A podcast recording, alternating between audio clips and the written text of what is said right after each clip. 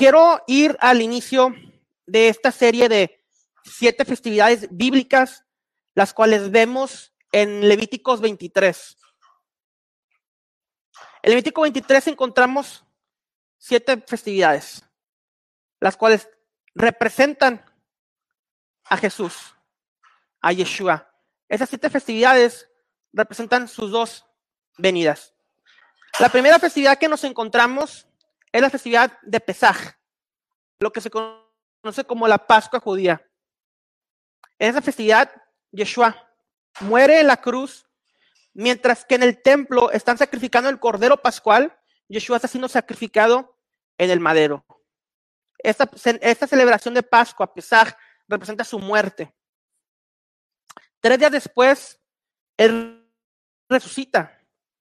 Esta resurrección representa la festividad de los primeros frutos, donde no solamente Yeshua resucita, sino que varios santos de la antigüedad resucitan junto con él. Pero Yeshua también cumple con un trabajo de expiación, que en él,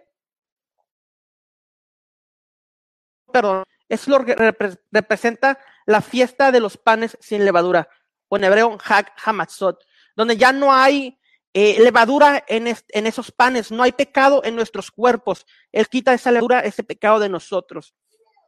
Y esas son las tres festividades que encontramos en su primera venida. Las festividades que se conocen como las festividades de la primavera. Hay un tiempo silencioso, un tiempo de meses donde no vemos, donde no tenemos ninguna celebración. Esto representa la ausencia de Yeshua en este mundo, cuando es elevado a la diestra del Padre y esperamos su pronto regreso. En ese momento nos encontramos. Pero después vienen otras festividades bíblicas aparte de, aparte de estas.